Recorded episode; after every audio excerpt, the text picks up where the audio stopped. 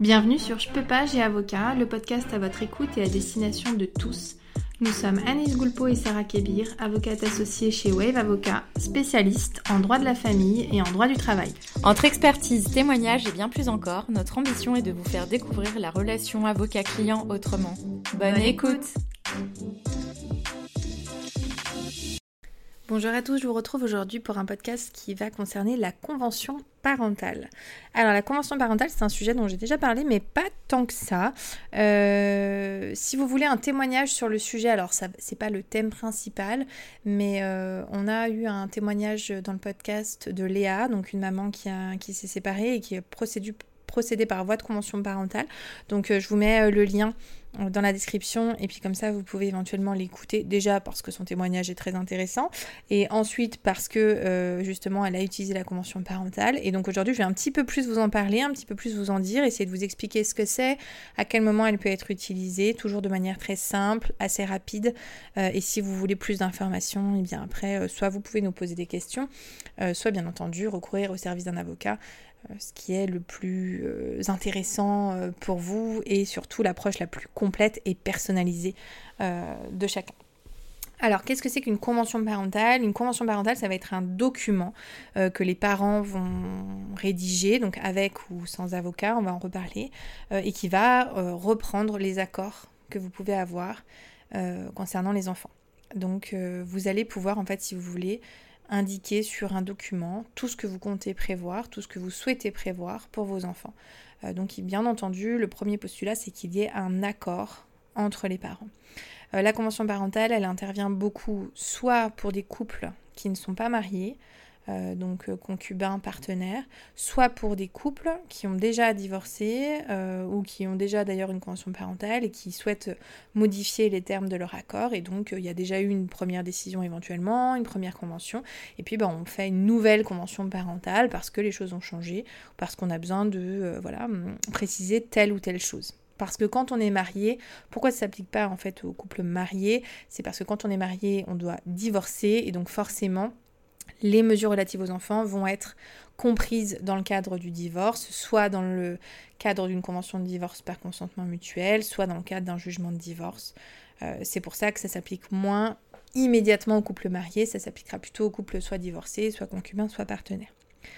Alors, la convention parentale, donc, elle a une forme assez euh, classique, on va dire, formelle. Alors, ça va dépendre, bien entendu.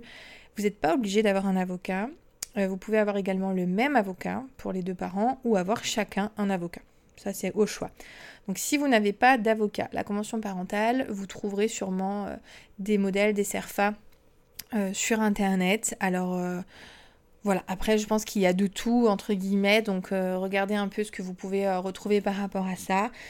Bien entendu, pour moi, une convention parentale complète bien ficelée, qui prévoit l'intégralité des mesures, bah, elle est faite par avocat. Donc euh, voilà, soit vous prenez un seul avocat, soit vous prenez euh, chacun votre avocat, peu importe.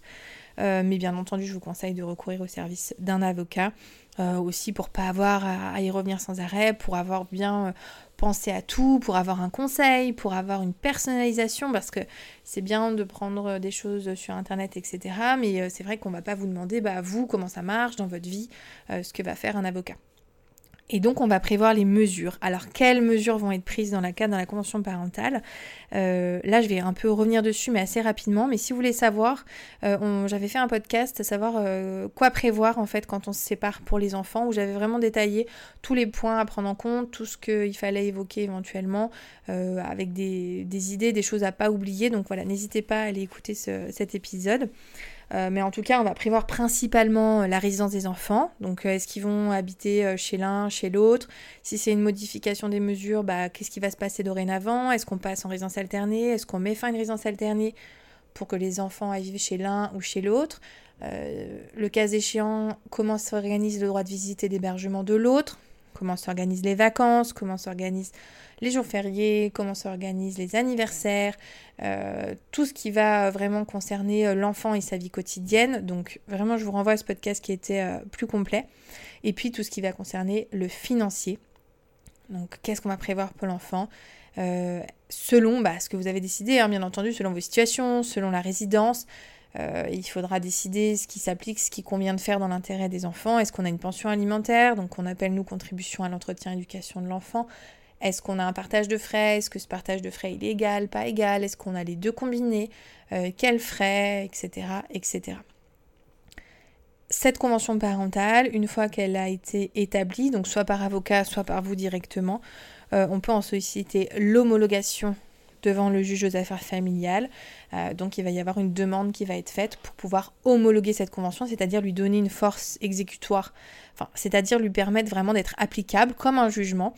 Euh, de s'imposer aux deux parties euh, et donc le juge va un peu si vous voulez mettre son tampon et dire oui j'homologue cette convention parentale et du coup ça aura la même valeur qu'un jugement voilà qu'une décision de justice donc évidemment l'intérêt c'est ça hein, c'est de protéger les personnes, de pouvoir avoir vraiment quelque chose euh, qui s'applique, qui, en cas de désaccord, s'applique euh, même de force, entre guillemets, c'est-à-dire qu'on peut imposer. Et ça permet à chacun d'être sécurisé. Ce qu'il faut savoir, c'est que quand on est parent, quand on est d'accord, etc., bah, tout va bien, mais le jour où on est en désaccord, si on n'avait rien prévu, si on n'a pas de sécurité, en fait, si vous voulez, la convention parentale, c'est vraiment un filet. C'est si jamais on n'est pas d'accord, si jamais du jour au lendemain il y a un sujet qui nous divise, eh ben, qu'est-ce qu'on avait prévu en cas de désaccord? Voilà, c'est pas forcément. Il ne faut pas le voir comme un carcan, il faut vraiment le voir comme un filet de sécurité. Vous ne l'appliquez que quand vous n'êtes pas d'accord. Si vous êtes d'accord, vous pouvez bien faire différemment, personne ne viendra euh, vous demander ce qu'il en est. Mais par contre, si un jour vous avez un point de désaccord, bah, soit un gros point de désaccord, soit un, même un petit point de désaccord, vous pourrez vous dire, bon, très bien, on arrête d'en discuter, ça ne sert à rien, euh, peut-être de partir dans un conflit. Prenons la convention parentale, voyons ce que nous avions décidé pour cette hypothèse-là, voyons ce que nous avons décidé dans ce cas-là, et ça vous permet aussi finalement d'aller vers un apaisement de la situation, quand bien même vous êtes d'accord aujourd'hui. Ça vous permet d'assurer l'apaisement pour la suite. Au niveau euh, du temps bah ça, ça va vraiment dépendre euh, voilà, de l'avocat, ça va dépendre aussi de l'homologation de votre juridiction. Est-ce que euh, l'homologation va être plus ou moins rapide? Parfois ça prend euh, quelques semaines, parfois ça prend quelques mois. Ça dépend vraiment de là où vivez, de la juridiction qui est saisie. Et après au niveau du coût, c'est pareil. le coût principal, bien entendu, c'est les honoraires de l'avocat. Ce ne sera pas la même chose si vous en avez un, si vous en avez deux, si vous n'en avez pas, si vous avez éventuellement l'aide juridictionnelle ça peut aussi intervenir. Donc, et chaque avocat est libre de fixer honoraires, donc vous n'hésitez pas à téléphoner à un avocat, prendre un rendez-vous et puis euh, lui demander quels seraient ses honoraires euh, pour une procédure de ce type, pour l'établissement d'une convention parentale et la saisine du juge et ça vous permettra d'avoir une réponse claire à votre question et de pouvoir voir quels sont les frais que vous devez prévoir. Voilà, j'espère vous avoir aiguillé sur ce sujet. N'hésitez pas si vous avez des questions et je vous dis à très bientôt. Vous pouvez nous retrouver via notre site internet www.wave-avocat au pluriel.fr et nous suivre sur notre chaîne YouTube mais aussi sur tous nos réseaux Instagram, Facebook, LinkedIn ou Pinterest. Vous pouvez aussi retrouver nos podcasts sur toutes les autres plateformes d'écoute disponibles, Apple Podcasts, Deezer ou Spotify. N'hésitez pas à nous poser vos questions, à laisser un avis et nous sommes à votre écoute. À bientôt